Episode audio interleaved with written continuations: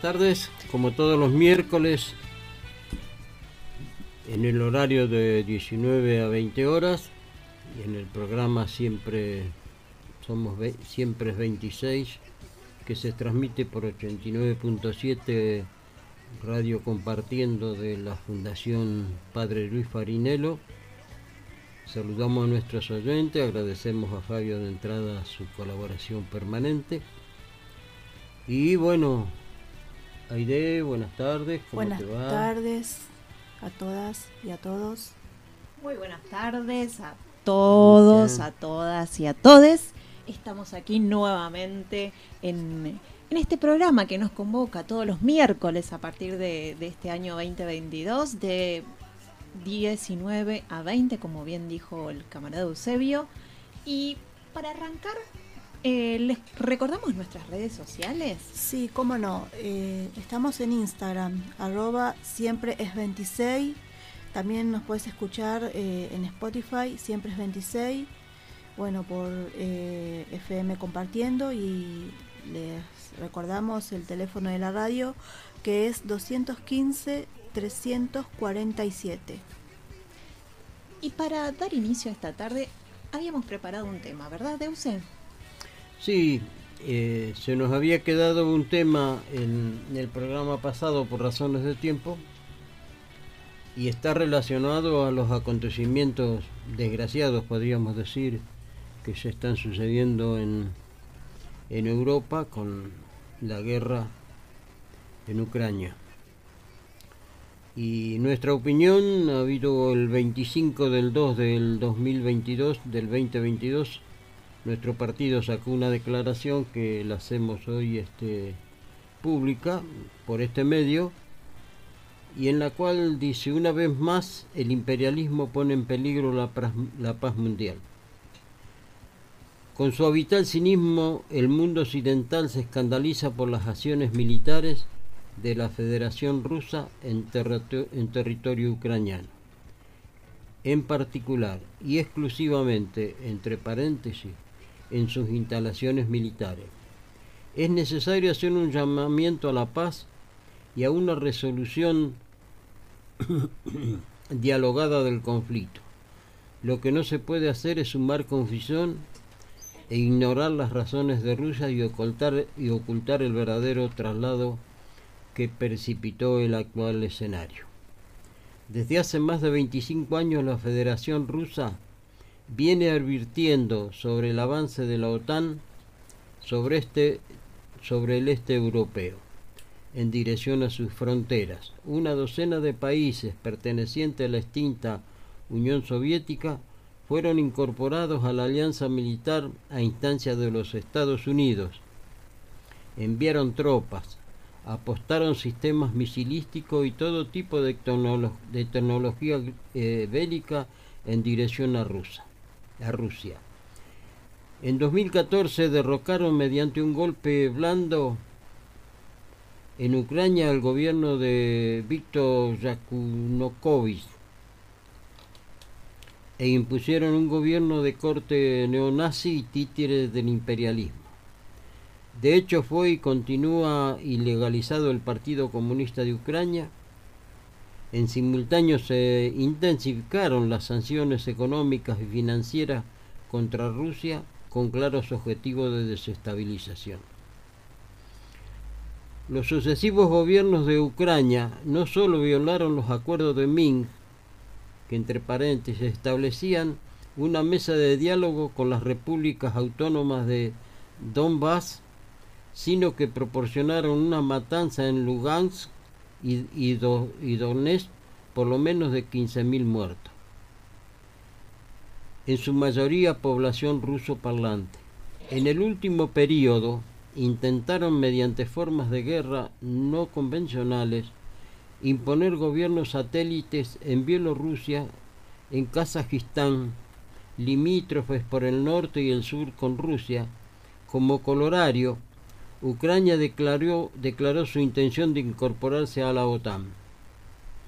Entre paréntesis, abandonando su estatus de país neutral y anunció que comenzaría a producir, armamento nuclear. ¿Quién amenaza y quiénes son los amenazados?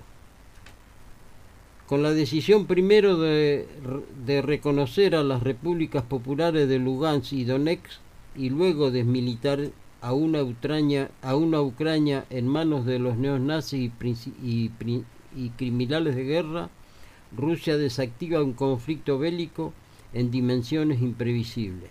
Más aún, las potencias imperialistas se dan por enterada que el mundo de hoy no es el que devino luego del colapso de la URSS, sino que la tendencia a la multiplicidad no tiene retorno. De la mano de la Federación Rusa y de la República Popular China, la mayor obsesión del imperialismo norteamericano, estas dos naciones son las verdaderas garantías de paz mundial en la coyuntura actual y por venir. Este fue el comunicado sacado por el Partido Comunista Congreso Extraordinario de la Argentina el 25-2 del 2002 y que ratificamos en esta fecha en base a los acontecimientos que se vienen produciendo y por suerte las últimas noticias he leído que ha habido una declaración de la ONU, del Consejo de Seguridad, llamando al cese del fuego al gobierno de la Federación Rusa, como así también a llamar al diálogo a resolver el problema. Ponemos de, manifiesto si esto es así, si es cierto, porque también hubo muchas mentiras por parte del gobierno de Estados Unidos que decían que Rusia había pedido apoyo militar para participar en Ucrania, cosa que después el gobierno chino desmintió y llamó al gobierno de Estados Unidos a dejar de eh, producir eh, falsas noticias y que empiojan, digamos así, este conflicto. Esperemos que así sea y ojalá se logre una salida mediante el diálogo y las las exigencias que cada una de las partes o las necesidades que cada una de las partes sostenga. Exacto. Y como vos bien decías al, al inicio y en el preludio de la lectura del comunicado, eh, nunca nadie puede estar a favor de una guerra, por supuesto. Eh, mientras leías estaba recordando eh, que en un programa que seguramente vas a recordar, Euse, Caníbales, de C5N, Jorge Elbaum, que es eh, periodista, sociólogo y doctor en economía, eh, proponía hacer como una lectura, ¿no? O mm, un análisis. Entonces él decía, los países frente a cualquier conflicto como, como este, como una guerra, siempre tiene que verlo a partir de sus necesidades y de su historia. Entonces, desde el punto de vista de Argentina, el contacto que tiene con, con Ucrania, dice, que a partir eh, de 2014, cuando Ucrania intenta formar, o sea, intenta formar parte de la OTAN, ¿qué es lo que hace? Empieza a votar, por ejemplo, en contra de Argentina en el reclamo de la soberanía de las Islas Malvinas. Así que, eh, digo, para pensar un poquito.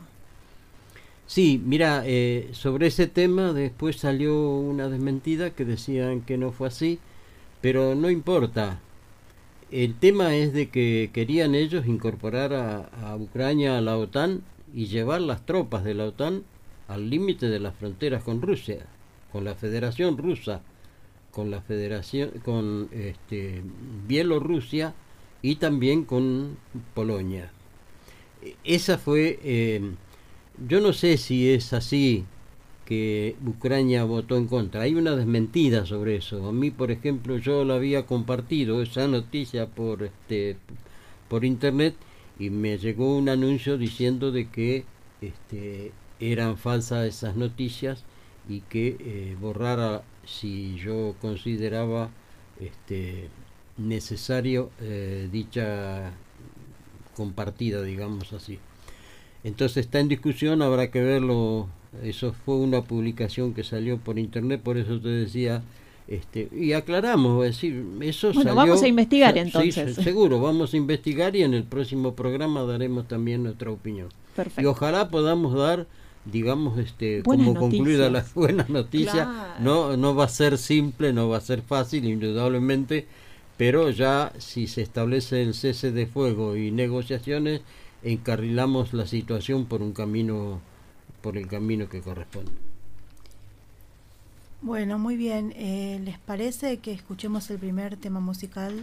Buenísimo. Eh, buenísimo. ¿Qué tenemos preparado? Para distender más la situación. Eh, tenemos preparado sucursal Sociedad Anónima Yo vengo a ofrecer mi corazón, orquesta de salsa colombiana que realiza su versión de esta emblemática canción de Fito Páez, con una cuota de sabrosura. y esperanza.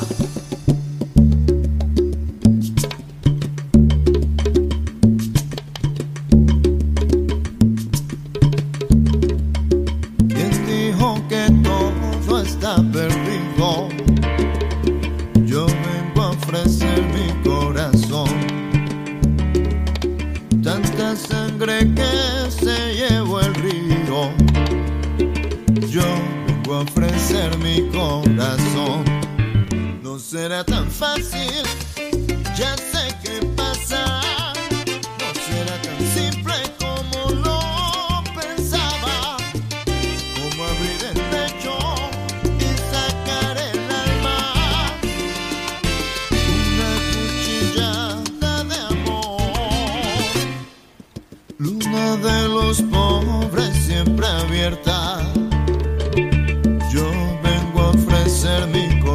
corazón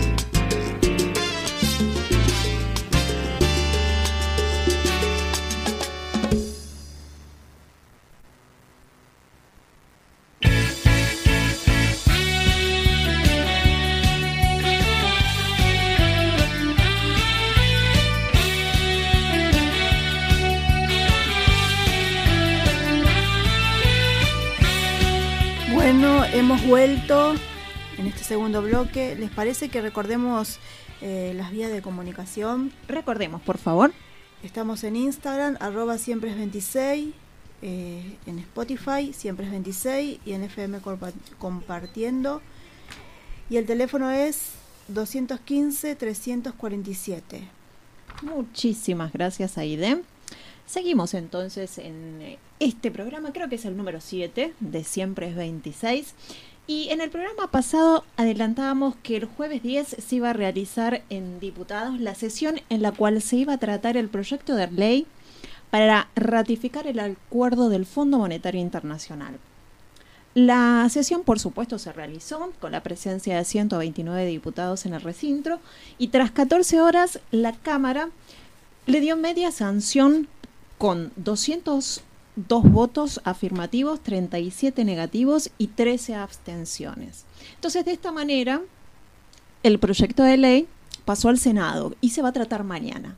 De todas formas, queríamos rescatar que dentro de todas las intervenciones que, hubo en Cámara de Diputados, hubo una, una participación que nos gustaría resaltar, porque, bueno, eh, es una, una, compañera del Frente de Todos, eh, cuya intervención fue la primera, porque ella eh, tomó su, su cargo en diciembre del año pasado.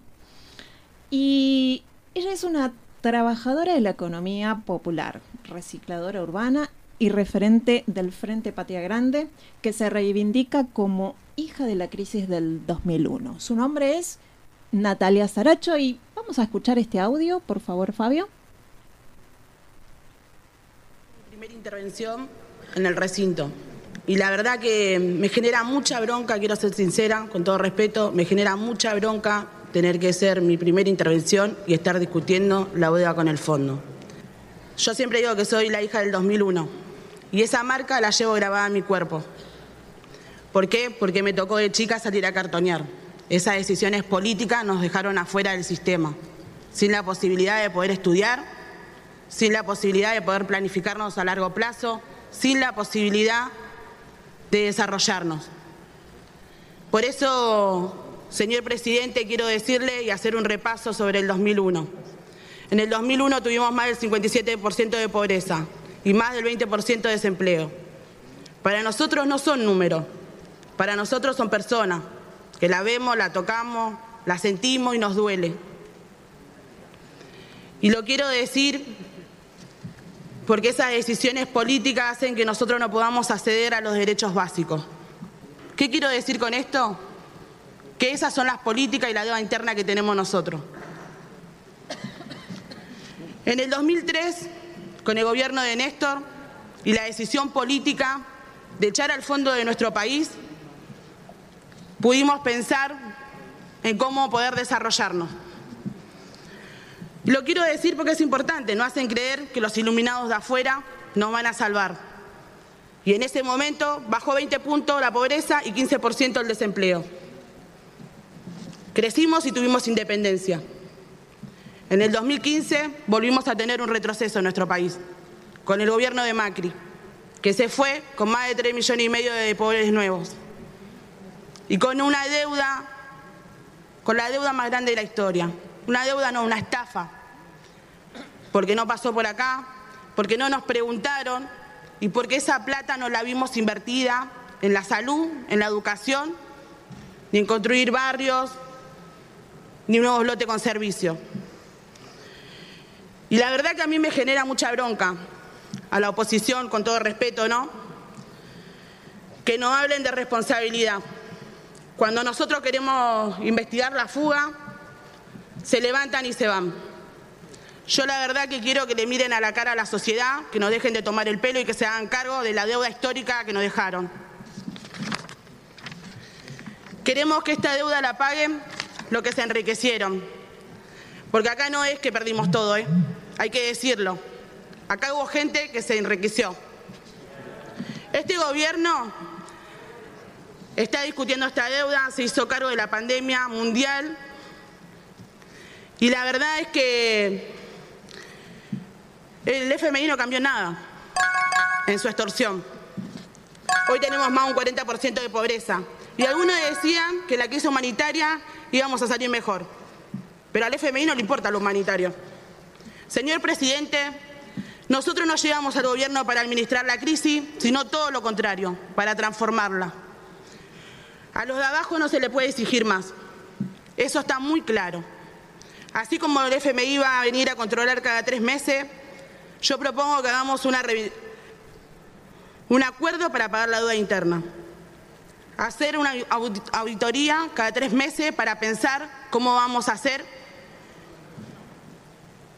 en un salario básico universal que garantice que la gente deje de estar en la indigencia. Para cerrar, señor presidente y compañeros diputados, los sectores populares ya sufrimos la crisis del macrismo y le pusimos el cuerpo a los peores momentos de la pandemia.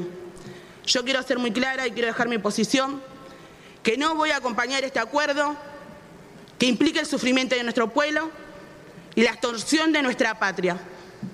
Yo no puedo volver a mi barrio y mirar a mis vecinos y decir que voté a favor de la estafa de Macri.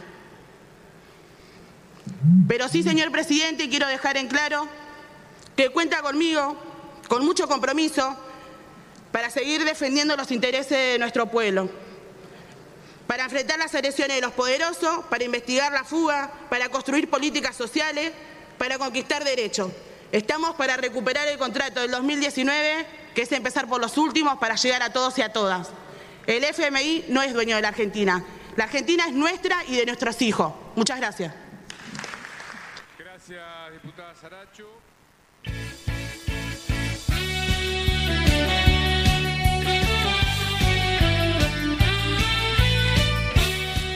Bueno, ¿qué les pareció? Habla clarito como para que entendamos todos. Pero por supuesto. Eh, quería recordar, solo como al pasar, que cuando ella asumió el 16 eh, de diciembre del año pasado, juró por la patria cartonera, por la lucha de los poles de nuestra tierra.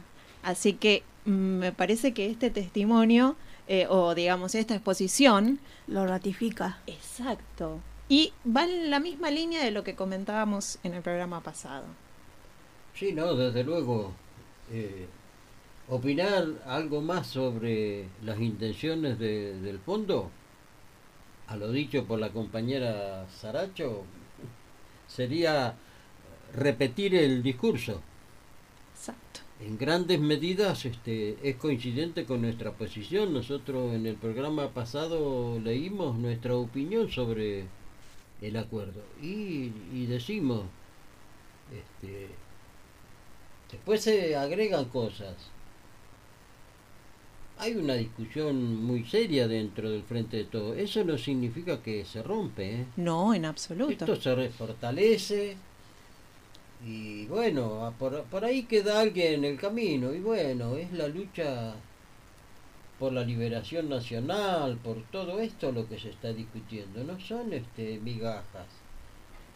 Es, es una cuestión de que, como dice la compañera, cuando ella vaya a su compañero cartoneros o vecinos y le diga, mira, voté eh, a favor porque eh, hay que apoyar el gobierno, no es muy no es muy saludable para el propio frente.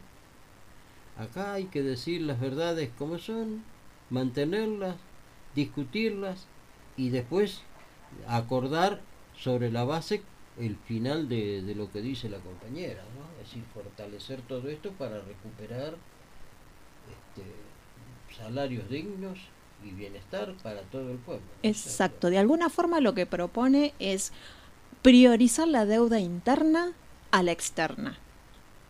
De alguna forma lo dice, ¿no? Que prioricemos esto, la deuda interna que lleva años, como bien ella dice, yo soy hija de, del 2001 y también menciona las cifras desde entonces, gobierno de Néstor, en adelante, Macri, todo lo que fue, y entonces no se puede, o sea, el pueblo no puede seguir pagando esto. desde luego. Ahora fíjate vos, este, eh, o fijémonos todos, ¿sí, ¿no? porque pareciera, si digo fíjate, pareciera que uno lo tiene claro y los otros no. ¿Cuál es el papel de los que defendieron los cuatro años de máquina del gobierno. La descarga catastrófica que están haciendo con la inflación. Porque esto forma parte de eso. Claro. Anoche hubo una discusión, anoche no sé, o antenoche hubo una discusión entre Delía y Guillermo Moreno sobre el problema interno. Es decir, son dos personas que con sus opiniones tienen, eh, son parte integrante del Frente de Todos y públicamente estamos discutiendo y yo creo que eso sirve. Ahora después, claro, el enemigo va a decir se están rompiendo. Sí, es cierto, se discute. Se discute en función de cómo resolver mejor los problemas para el pueblo argentino, porque sería muy fácil. Lo dijo Macri y lo dijo María Eugenia Vidal cuando debatía con Santoro por las candidaturas de- por la capital federal. Cuando Santoro le preguntó cómo iban a hacer y dijo íbamos a tener crédito y íbamos a tomar más deuda para pagar esto, ¿vale? Esa es la salida que proponen. Claro. Eso en cinco minutos se resuelve. Uf, Esto que estamos discutiendo hoy en la Argentina no se resuelve en cinco minutos porque es muy pesada la carga. claro. Esa es la cuestión. Yo, es decir, eh, no sé cómo andamos con el tiempo, Aide, o... Eh, yo no tengo... aquí- ah, son las 19.30. Sí, Y por ahí es un buen momento para escuchar otro tema. Seguro. Así relajamos un poquito Relajamos también. un poco y arrancamos de nuevo con... Bueno, si les parece, vamos con las viudas e hijas de rock and roll. Estoy tocando fondo. Es un grupo de rock femenino que se formó en los años 80 y comenzaron a delei- deleitarnos con sus melodías, letras cargadas de ironía, sarcasmo y humor ácido e, intelig- e inteligente. ¿Lo, lo escuchamos? Un, dos.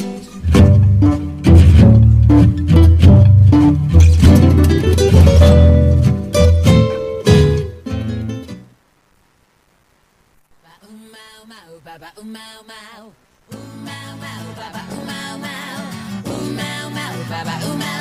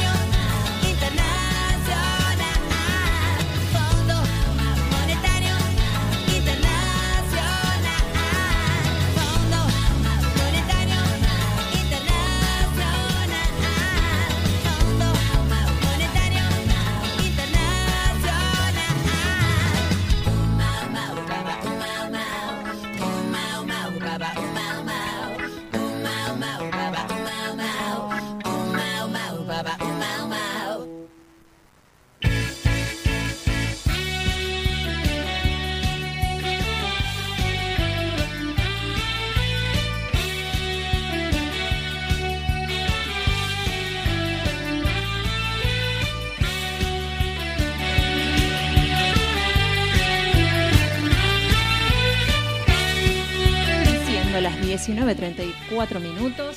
Seguimos en este programa que hemos dado en llamar Siempre es 26.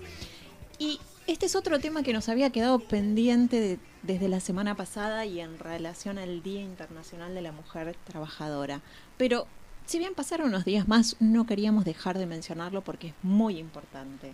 ¿Verdad, Aide? Sí, eh, no queremos dejar pasar este tema. Eh, vamos a leer un texto de Rodolfo Módena que habla sobre, sobre este tema. Se llama Mujer y lucha de clases. El 8 de marzo fue instituido por primera vez como Día Internacional de la Mujer Trabajadora en el Congreso de Mujeres Socialistas celebrado en Copenhague, Dinamarca, en 1910. Fue a instancia de Clara Zetkin, Zetkin, luego cofundadora del Partido Comunista de Alemania, junto a Rosa Luxemburgo y otros notables dirigentes del socialismo alemán, así como de la Tercera Internacional liderada por Lenin.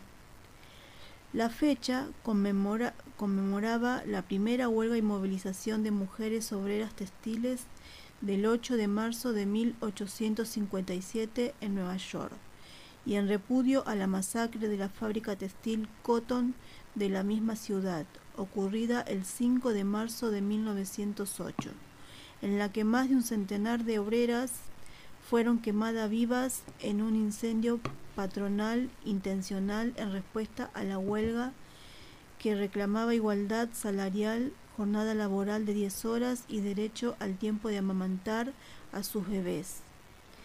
El Día Internacional de la Mujer Trabajadora incorporaría a esos elementos derechos laborales negados por la burguesía, el derecho al voto femenino y la igualdad política, así como los temas relacionados con la opresión patriarcal, la libertad sexual y reproductiva, el divorcio, el aborto, entre otros. Con el triunfo de la Revolución de Octubre de 1917 en Rusia y luego de toda la Unión Soviética, el Día Internacional de la Mujer Trabajadora pasó a conmemorarse oficialmente y todos los derechos reivindicados fueron plasmados de manera integral. En 1921, en el marco de la celebración del Día Internacional en 1921, en el marco de la celebración del Día de la Mujer Trabajadora, Lenin saca una nota de- donde reconoce que la mujer había sido doblemente explotada por el capital y por la burguesía. Primero, en lo que tiene que ver con las obreras y las campesinas rusas en relación con el salario y las, y las pagas laborales y por el otro lado, por la burguesía rusa que condenaba a la mujer a la esclavitud doméstica del hogar. Fueron los soviéticos los que avanzaron en las medidas de mayor profundización en términos de igualdad de género. Por supuesto, igualdad de derechos políticos y civiles, licencia por maternidad, aborto libre y gratuito y ni hablar del voto universal. En Argentina tenemos el antecedente de las luchas de, de anarquistas y socialistas, acaso personificadas en la figura emblemática de Alicia Moreo de Justo, también en las destacadas dirigentes y militantes comunistas como Carmen Alfaya, Alfaya, Alcira de la Peña, Raquel Levenson, Irene Rodríguez, entre tantas. El peronismo tomó las banderas y Evita fue la gestora decisiva del histórico voto femenino en 1947. Miles de compañeras fueron presas, torturadas y desaparecidas.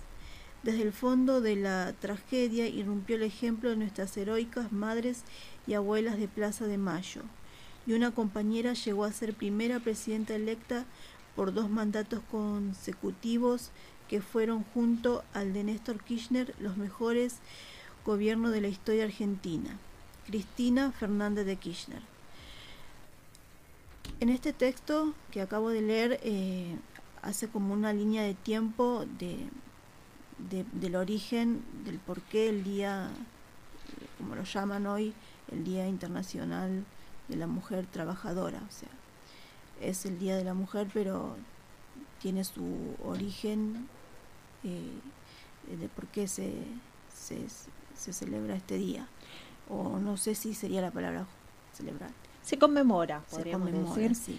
Y, y sí, se- como bien decía, se va resignificando de alguna forma y por ejemplo la consigna este año era la deuda es con no- nosotres y nosotras, por ejemplo. Eso fue el comunicado y por supuesto que dentro de, de- de esta, de esta mención también se incluye eh, la, la- una, digamos, la, la necesidad de vivir libres de violencia, ¿no? Que las mujeres podamos vivir libres de violencia. Sí, no, indudablemente acá el título de la nota del camarada Módena es clara, dice, mujer y lucha de clase. Yo creo que una de las bases fundamentales que se están logrando eh, el reconocimiento a la mujer trabajadora y también a la no trabajadora, porque eh, hay veces que se considera que solamente son trabajadoras las que van a la fábrica y es cierto, es así, pero también están las amas de casa, que también son trabajadoras, ¿no es cierto? Y que no perciben un salario, por eso el reconocimiento de algunas medidas que ha hecho el gobierno de Néstor y de Cristina están en esa dirección, a recomponer no solamente los intereses de las obreras, digamos así concretamente, sino de la mujer en general. Y a propósito podemos comentar algo. En la Unión Soviética, en las fábricas, las madres con bebés tenían la licencia maternal de eh, correspondiente y al mismo tiempo las fábricas tenían contaban con las guarderías infantiles donde las madres no tenían necesidad de ocupar como ocurre generalmente en nuestro país o una persona para que cuide sus hijos, sino que las madres los llevaban a las fábricas y ahí eran atendidos por personal idóneo que marcaba eh, la hora de los alimentos, la hora de amamantar a sus hijos, y luego se retiraba la madre con el hijo nuevamente a su casa.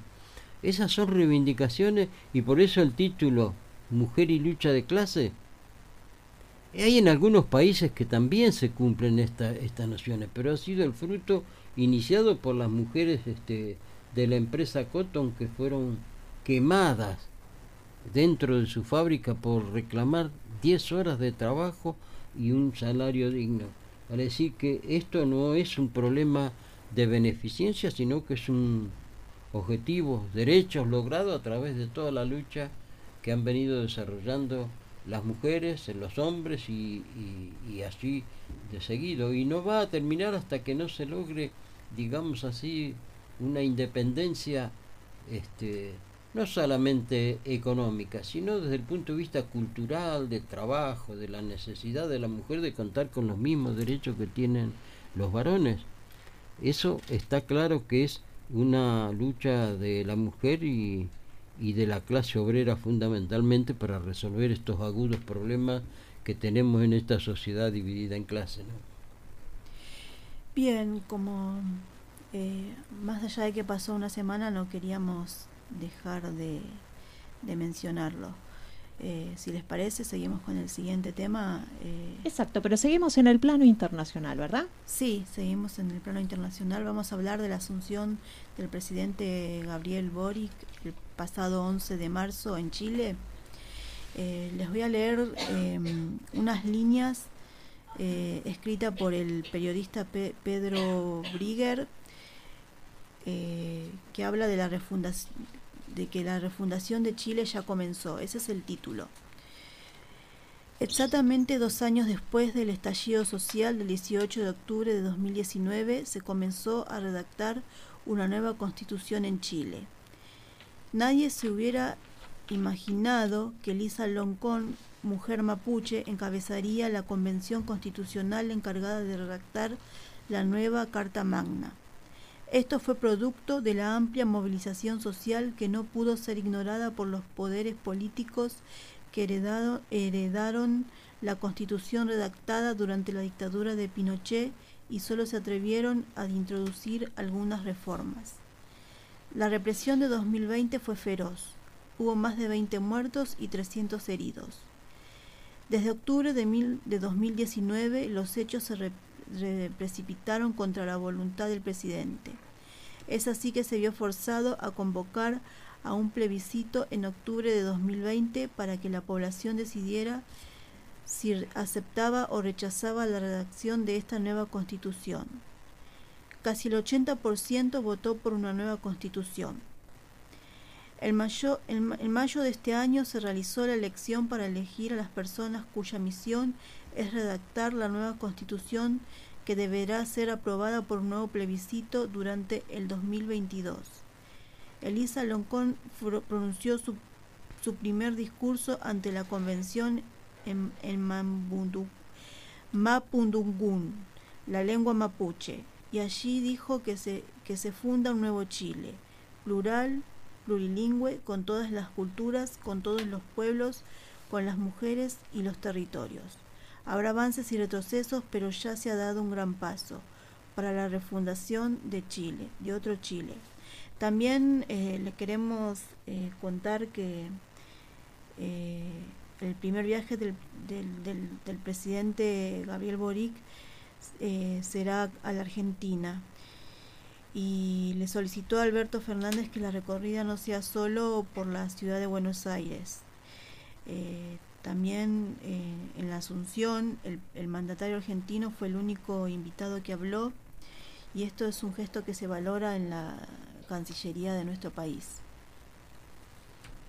Bien, eh, eso que quería comentar acerca de lo sucedido en Chile. Buenísimo, muchísimas gracias Aide.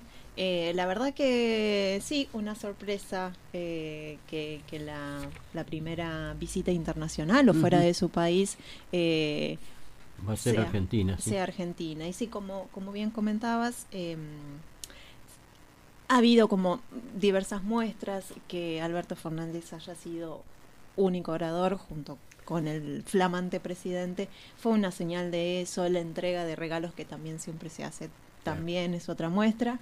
Y muy interesante que, además de pasar por Buenos Aires, pretenda o quiera recorrer las provincias de, del interior de nuestro país. Sí, sí. Yo creo que forma parte la asunción de Boric en, en Chile, este, marca también un nuevo momento para América Latina. Totalmente, sí. No es lo mismo Boric con su política o con los planteos que tiene hacia el futuro, la refundación de Chile como él plantea, que un Piñera. Vamos a hablar claro. Vamos a hacer este además este los intereses este recíprocos que hay entre Argentina y Chile. No nos olvidemos que nuestra salida al Pacífico se facilitaría con un gobierno democrático y popular en Chile.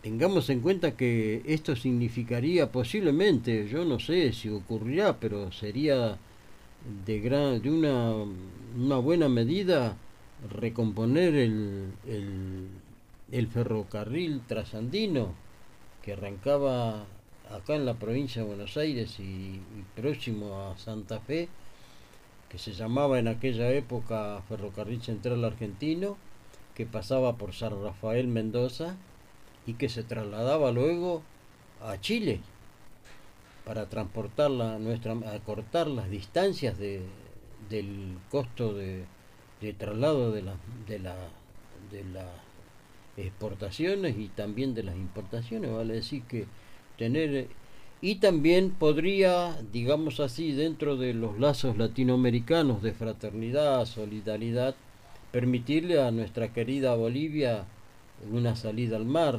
Qué bueno sería, Eh, eso finalmente. Es decir, está, yo no digo que eso se va a producir a- así automáticamente por la asunción de Boric, Claro. pero son las perspectivas que se abren para nuestra América Latina por la hermandad latinoamericana, digamos así, y de enfrentar la, la crisis que están viviendo los países de América Latina.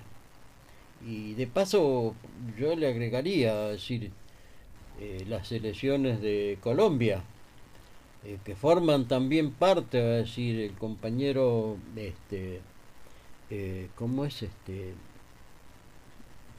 Ahí se me borró el, el apellido, este, Se nos olvidó a todos. sí, este, que sacó, digamos, en las pasos un- una cantidad de, de votos muy importante, el 80% de su espacio lo votó él. Este, bueno, es otro acontecimiento que, que tenemos por delante y no queremos dejar de lado la complejidad de la situación en Perú, que le están queriendo iniciar una destitución parlamentaria a, al- a- a Castillo porque dice un- una de, por este incompatibilidad moral. Casi lo mismo que le hicieron a, al compañero de, de Paraguay, al obispo este Lugo. eh, sí, que este, estaba gobernando y le inventaron 50.000 este, mentiras y lo destituyeron con el famoso golpe, golpe blando. Es decir, no, no está fácil en, la, en América Latina, pero las posibilidades son de avanzar y de recomponer toda la situación. Yo creo que en eso la asunción de Boric en Chile va a ayudar enormemente a ir consolidando esta, estos gobiernos nacionales y populares este, en América Latina. ¿no? Exactamente. Y mm, para continuar, seguimos con un tema. Sí, vamos a escuchar eh, Woz, a Woz, el tema canguro, eh, Val- eh, más con Valentino Oliva, eh, es actor, rapero, y es un tema que habla justamente de la meritocracia. Hoy no voy a salir, voy a quedarme en la nube donde nadie sube. No vengas a molestar, dicen que está todo mal. Bueno, que bien acá y no te pienso ni mirar ciego. Vamos, repriman la mierda que tienen guardada en el pecho. Traigan y callen esto estar deshecho, parece siempre derecho. Cállenlo, cédenlo, que haga lo que quiera, pero sáquenlo. Y cállenlo, cédenlo, que haga lo que quiera, pero sáquenlo. Ey, háganme caso, o no tienen claro que soy el rey. Háganme caso que soy la ley. Dame mi blister, mi party, yeah. Portada de canguro, golpe duro. No podemos parar con esto, negro, te lo juro. Traje cianuro pa' meterle en el trago. Cinco minutos acá y ya estamos causando estragos. Un mago nos quiere hacer desaparecer. Pero esta plaga rara nunca para de crecer. Somos de los pocos locos que andan buscando placer. Y aunque vernos rotos, nos damos abrazos a torcer. No para de toser, trabajando 12 horas. Cobra dos monedas al mes pa' mantener cuatro personas. Y no hable de meritocracia, me da gracia, no me jodas. Que sin oportunidades esa mierda no funciona. Y no, no hace falta gente que labure más. Hace falta que con menos se pueda vivir en paz. Mándale gas, no te perdás. Acordate dónde estás, fíjate siempre de qué lado de la mecha te encontrás. Dice what up, pega como coca. La gente baila loca, que el cuello se disloca. La droga en los dedos que vaya de boca en boca. Sentí como te choca esa vaina, subió la nota. Salta como una pulga, empezó la purga. Largo todo fresco como un purga, ni quedé. Otra vez con sed, entre fiebres y migraña. Vuelvo a soñar con un viejo en el medio de una montaña. Me miró y me dijo de la vida nadie se salva. Y eso de la juventud es solo una actitud del alma. Que virtud extraña, ahora me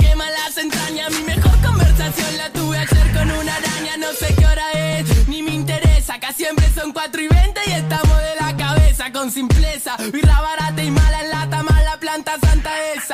La que calma el cuerpo y te lo desestresa. El jude está de fiesta, el culo se te tensa. Entiendo que te molesta, la empatía te cuesta. Y ahora gritamos y cantamos nueve de protesta porque preguntamos bien y nadie nos dio una respuesta.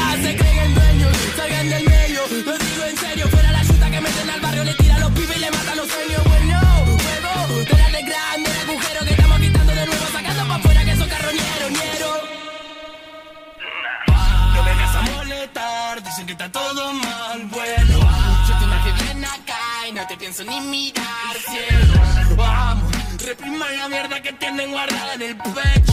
Traen y callen hasta estar deshecho, parece siempre derecho. Cállenlo, cédenlo, que haga lo que quiera pero sáquenlo. Y cállenlo, cédenlo, que haga lo que quiera pero sáquenlo. Ey, háganme caso, o no tienen claro que soy el rey. Háganme caso que soy la ley, dame mi blister, mi party, yeah